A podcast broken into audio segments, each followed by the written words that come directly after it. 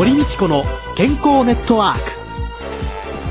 この番組はラジオ日経の経済番組でおなじみのエコノミストやアナリストをはじめスポーツ選手医療関係者などをお招きして日々のお仕事や健康のための工夫について伺う健康生活応援番組です。新しい時代の健康と美しさを創造する「コサナの提供」でお送りいたします。未来を開くテクノロジーサイエンスに裏付けされた製品とサービス。コサナは独自のビジョンによって新しい時代の健康と美しさを創造し皆様のより豊かな生活に寄与したいと願っています。正直に科学する。私たちはコサナです。こんにちは。堀道子です。中澤です。今週のゲストは美容ジャーナリストで株式会社ベイズガーデン代表の鍋川貴子さんです、はい。美容ジャーナリストの鍋川貴子さんとございます。2001年に女性誌や化粧品広告ウェブサイトなどの制作経験とビューティービジネスのコンサルティングの経験を生かすべく美にまつわる企画制作会社のベイズガーデンを設立されましたこのベイズガーデンを設立された経緯っていうのは美容ジャーナリストとしてい。ろんなところで幅広く活躍していて、はい、今度は自分で会社を起こされたすごくあのお恥ずかしい理由なんですけれどもこんなこと言っていいかあれなんですが普通あの会社を作る時というのは皆さんいろいろこう考えて起業されると思うんですが私の場合は個人でやっていたんですけれども、はい、お取引先から事務所の名前を、まあ、つけてもらいたいと個人名ではなくて、何か事務所の名前をつけてもらった方がいろいろ会社の都合上いいんだけれどもと数社から言われて、それでじゃあっていうことで作ってしまったという。結構あの最初は安易に会社を作ってしまってでそれから12年作ったのでじゃあ会社にしようとそれから初めて経営というものを考えたっていう感じで結構その回り道を、最初はですから会社を作って3年くらいはまだ個人の気分でいまして本当に経営とは何かみたいなことも考えずに来てしまってその分ちょっと回り道を随分してしまったなという反省点があります。でもね回り道はね、必要なことであって、うん、無駄なことは何もないですもんね。結局いろんなので生きてきますから、うん、まあ、そう今思うとそうですね。そう思うことにしています、ね、はい。なさってる業務内容と幅広くいろいろなさってんですね。いや幅広いように見えるんですが、えー、美容と健康にまつわることしかやってないんです。はい。やってるフィールドというんでしょうかね、はい、フィールドはもうビューティーと健康に限定し業務に関しては結構例えばお店の企画を作ったりとか、お店の企画というのは？例えばですね今まで結構お店の企画はあのいろいろセレクトショップの店舗のコンセプトを考えたりとか、どういうお店にしていくかということで仕入れて売る商品のいわゆる方向性を決めたりとか、まあ、実際にあの商談をしたりとかっていうことも、あのバイヤー業も結構私経験が6年ぐらいありまして。そういったような仕事もしております。美容商品の企画開発なんていうのも。それもあの取っかかりは美容の取材をよくやっていて、えー、取材に行った先とかでいろいろ聞かれたりしてこんな商品があったら女性誌で受けるかなとか、はいはいはい、はい、結局あの取材をしていて、えー、私が本当は取材をする側なんですけれどもふとした話の盛り上がりからいろいろ逆にどういう方が受けるかしらとか。今こんな商品を開発中なんだけどどう思う？って聞かれたりしているうちにじゃあって言ってミーティングに参加してよとかじゃあせっかくこういうご縁で商品紹介させていただいたから出来上がりまで見守っていろいろちょっと意見をもらえないかなみたいなことがきっかけで最初はまあお話を気に入ってたのが逆になってっていう形で企画のご縁をいただいたっていうことが、まあ、ほとんどなんですよね。だからもともとは全部取材から発生してるお仕事だったりはするんですが知らないうちにお仕事の裾野がどんどんどんどんねまるで両言の火のようにこう広がっていかれたっていうことなんでしょうかね。そうですね。多分あの、いろいろなフィールドで例えばその食べ物の方のグルメジャーナリストみたいな方がいたとしたら、その方が例えばすごくグルメのお店をいろいろご存知ででそういう方が例えば調味料の企画をするとかいうことも多分あると思うんですが、多分そういうことに近いのかもしれないですね。鍋川さんがそもそもその美容ジャーナリストとして第一歩に入られた、その背景っていうのは私あの高校の頃はですね顔中にニキビがすごくあって、うん。まあ、ニキビの中に目と鼻があるっていうんですか？そのぐらいの感じだったんですよこうえでもニキビの跡が普通だといっぱい残りません？そうですね。うちのあの家族みんな結構そういう感じですね。うちの父とか弟とか結構ボコボコですね。ボコボコですね。そんな片鱗もないんですけど、はえー、っとでもありますやっぱり。あのそのくらいすごくやっぱりニキビがすごく多かったので、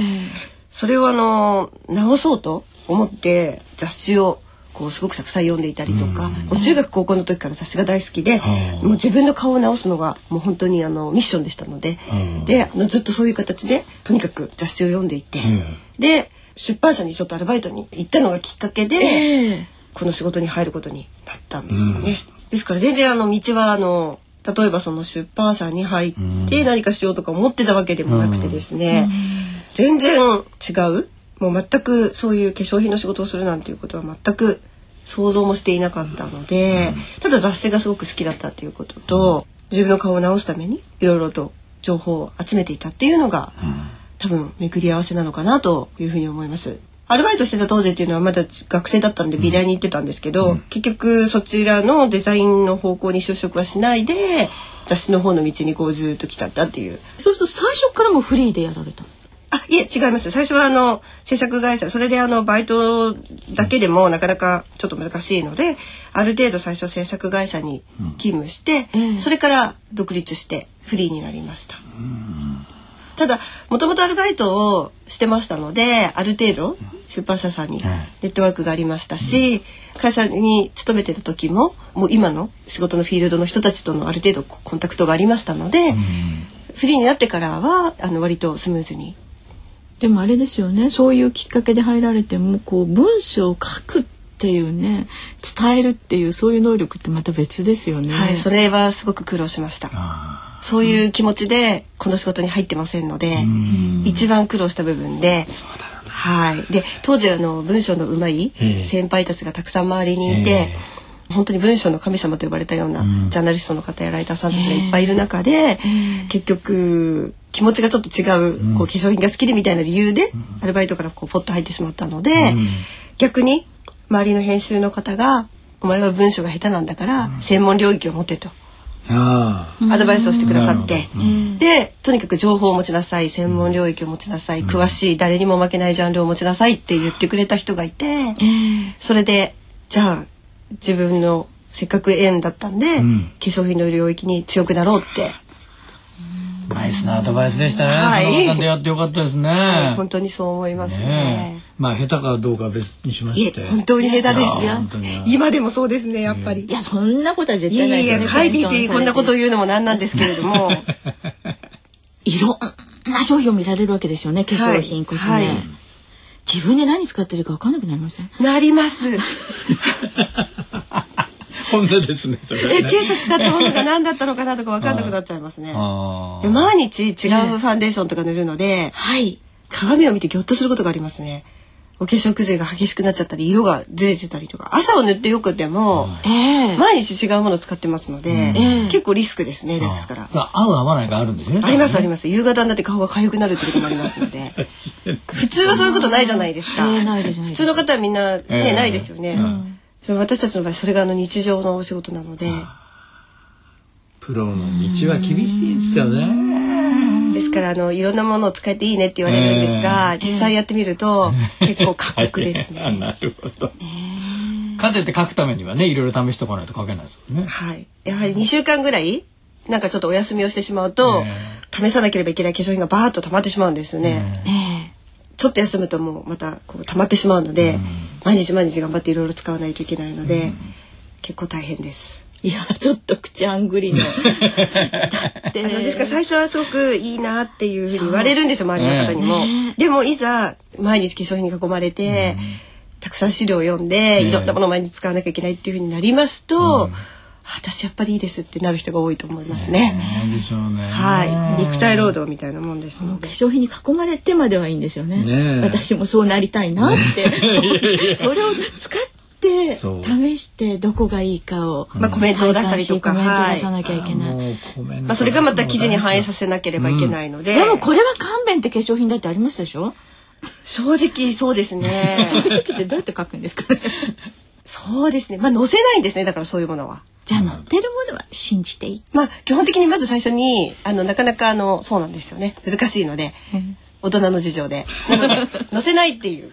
のがまず前提ですね。お話面白いですね。ただ最近の化粧品のクオリティは非常に高くなってるので、逆に変なものを探す方が難しくはなってきてるいうのはあ。ります。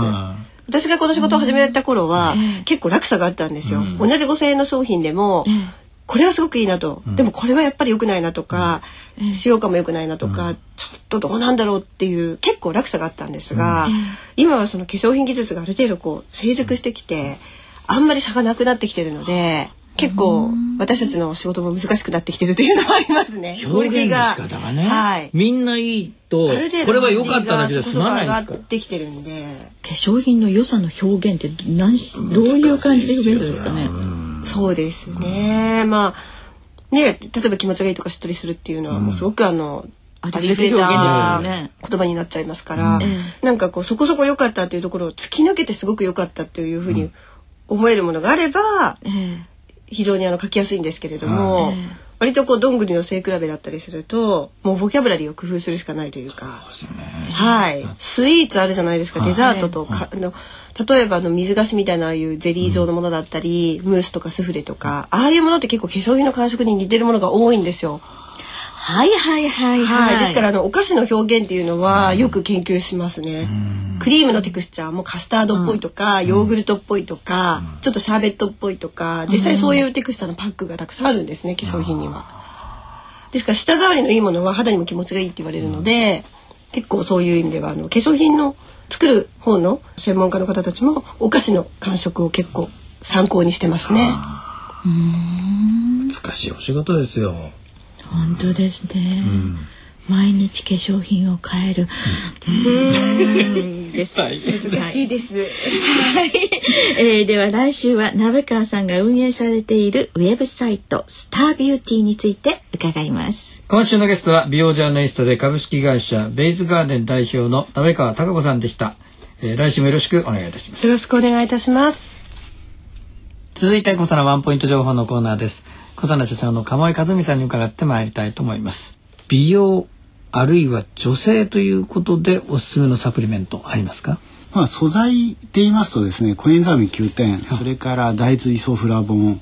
まあビタミン C とか E とかですね、うん、コラーゲンロイヤルゼリーなんかがおすすめかなというふうにお答えをさせていただいておりますけれども。いかがでしょうか？まあね今日ね肌のね張りとかっていうのがかなり出てまいりましたので、はい、なんて言ったってコラーゲンですよね、えー、実はあのコラーゲンってこう3つの線がこう3つ絡み合ってるような感じになってでそれがバラバラに1つずつにしたのはこれがゼラチン。うん、そしてそのゼラチンをかなり吸収しやすいように短くしたペプチド。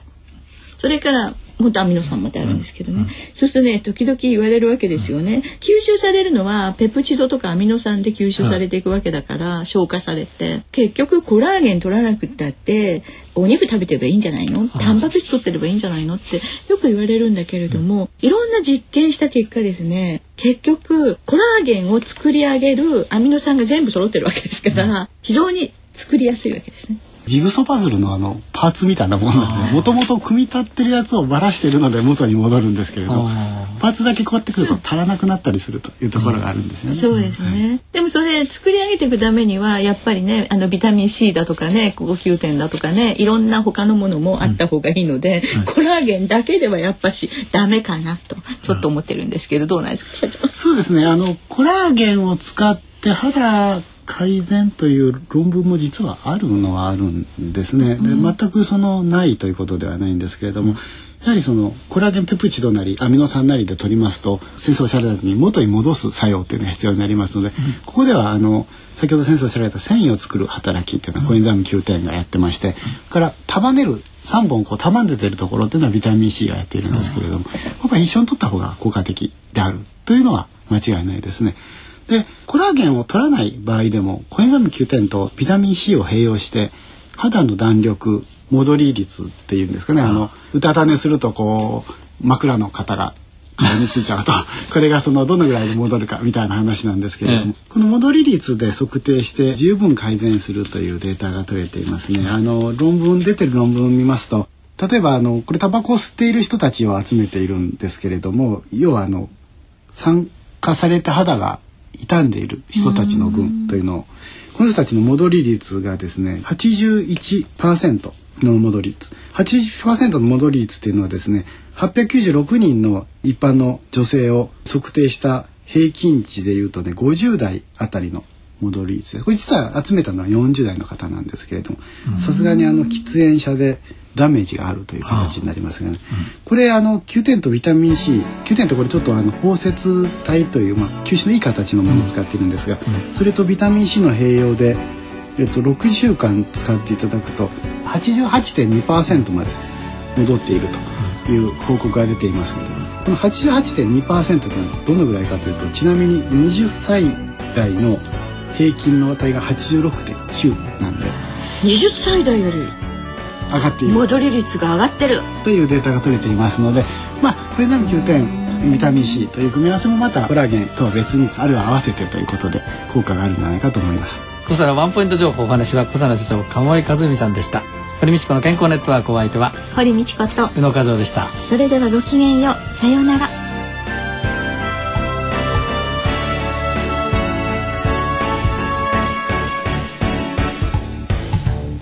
堀道子の健康ネットワーク。健康と美容についてもっと詳しく知りたい方は是非コサナのサイトへ。